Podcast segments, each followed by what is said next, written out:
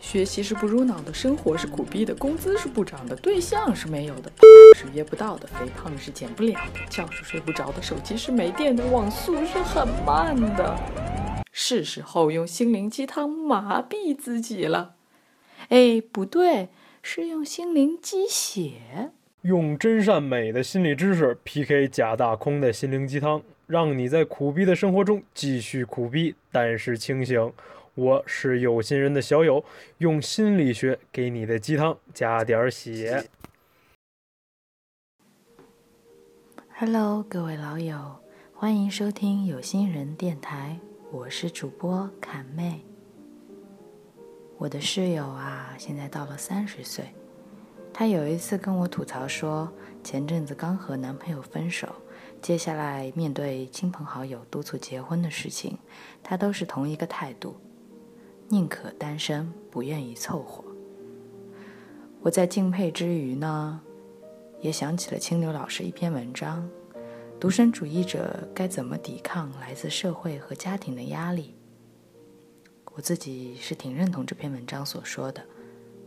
首先呢，我对独身主义持中立态度，既不鼓励也不反对。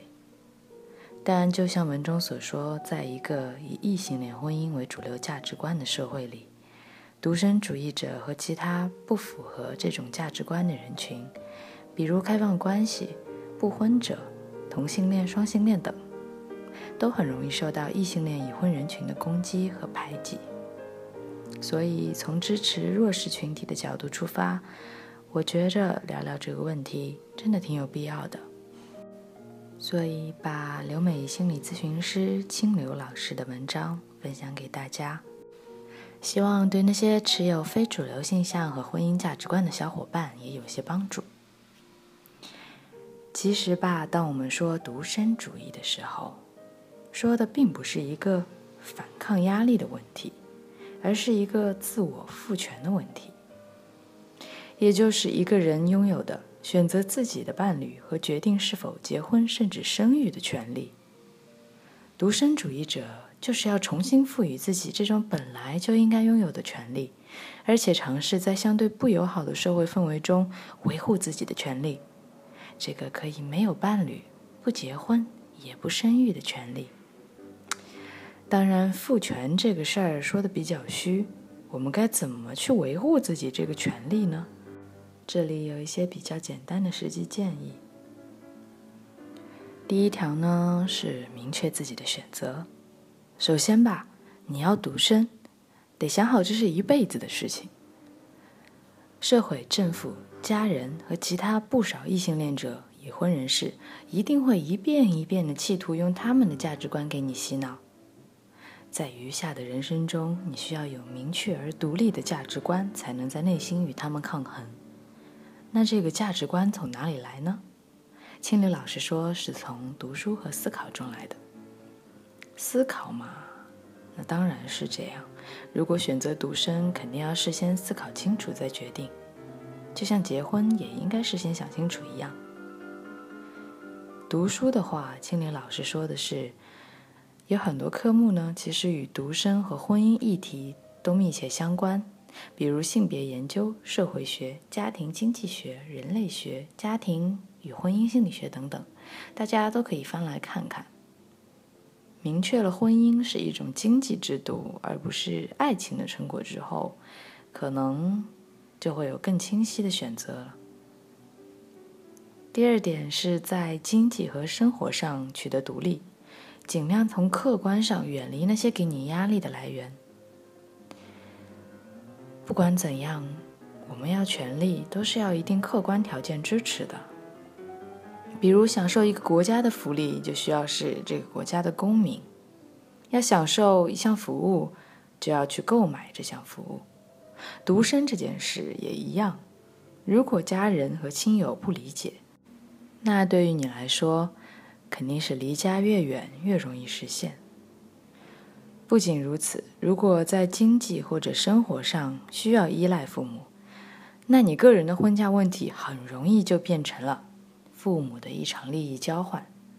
而这时候，你能不能过好一生，将完全取决于你独立做生意或者创业的能力。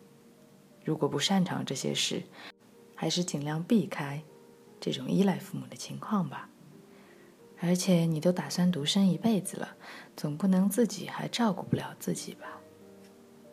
第三点是稳定情绪，成熟沟通。你看我们在谈判要坚持独身的时候，要是自己表现的像个时刻想跟别人干架的初中生，你能指望别人把你当成年人，认真考虑你的看法吗？父母可能不会把你当成成年人。但你需要首先表现的像个独立成熟的成年人，才有可能与他们交谈。提高情绪管理能力和沟通能力是个很大的议题，也有很多文章和书可以参考，比如非暴力沟通、别让冲动毁了你之类的。第四点是明确自己的人际界限，并且为之长期努力。我们是中国人。中国人的人际界限基本就是你中有我，我中有你。你的独身问题之所以这么成问题，恰恰是因为别人的人际界限不清晰，以为自己可以插手你的人生。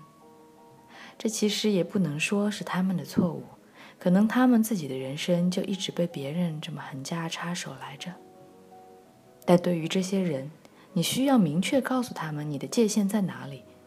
包括他们可以插手你的什么事情，不可以插手什么呢？比如恋爱、婚姻这件事情，你就不需要他们插手。嗯，你可能担心这样说出口又会引发一顿争吵。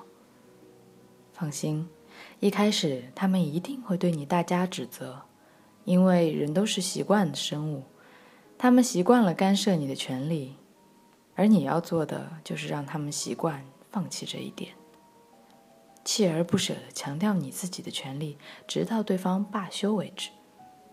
具体沟通操作，还是请参考《非暴力沟通》这本书吧。凯妹也读过，觉得很有用。不管是在反抗独生，还是在工作、恋爱、生活的方方面面，都向大家强烈安利这本。第五条是寻找相关社群和朋友，互相扶持。我们每个人都需要积极的社会支持。再健康的人，你把他放到一群跟他思想完全不同、每天反对、烦扰他的人当中，他也会郁闷出毛病来。因此，不论要坚持什么样的生活方式和理念，有志同道合的小伙伴对当事人都非常重要。再大的压力，同好之间吐个槽就过去了。但就这么点儿槽，你要是没人吐，还真受不了。现在一些社会性网络服务上已经有了独身主义者专用的小组，大家可以去搜搜看自己的聚集地，融入适合自己的社群，互相扶持，互相吐槽，群策群力，这样在遇到问题的时候也不至于想不出办法。第六点就是在坚持独身中的重要原则，切勿出尔反尔。你不必次次死磕。但也不要在生活中做出太多实质性的让步了，尤其如果你面对的是比较有操纵性的家人和亲戚，就更要坚守底线。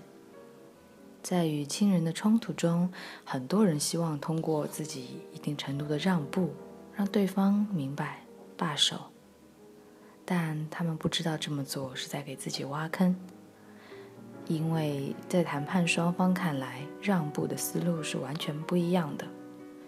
当事人可能认为，我都已经让步成这样了，你还不罢休吗？可是亲友的思路却是：哦，原来只要施压他就会让步，那我只要施足够多的压力，你说不定就会彻底放弃了吧？哎，接下来等着你的可能是一场你亲友对你个人心理抗压能力的全方位测试。你可以想象一下，场面会是如何壮观。这不是你想要的吧？当然了，鼓励不让步，也不是鼓励独身主义者与家人亲友撕破脸皮。我们还是要回到成熟沟通的问题上。你要这么想，这个问题我们可以谈，但我的观点和做法不会改变。对方可以企图撕，但你心里要稳得住。好啦，这六条建议不知道会不会给听众朋友一些帮助。另外，这些建议仅仅适用于家人和子女心理相对较为健康的人群。在社会中，也确实存在一小部分，只要子女不听话，父母就以死相逼、以命相搏的情况。这样的父母有不少早年经历坎坷，也导致了心理人格问题，并且他们通常缺乏自觉性。对于这样的情况，还是建议子女要寻找家属如何与心理人格障碍患者相处的相关资料。在国外，这类书很多。国内也有，比如他不知道他病了这样的书籍，虽然不完全切题，仍可供你参考。当然，也还有一小部分子女，实际上是由于某些个人经历导致了严重的心理人格问题，缺乏人际交往能力，可能是为了逃避面对自身问题而选择了独生。这类情况，鼓励大家去找心理咨询师尝试应对。学习成长并享受人际关系的美好。当然，是否进行咨询或治疗，完全是一个个人选择。毕竟，人生并不是非要过成某个样子才算完满。最后，还是想说一句：父母也是需要关爱的，只是你要知道，最好的关爱并非言听计从，如此而已。我们下期再见。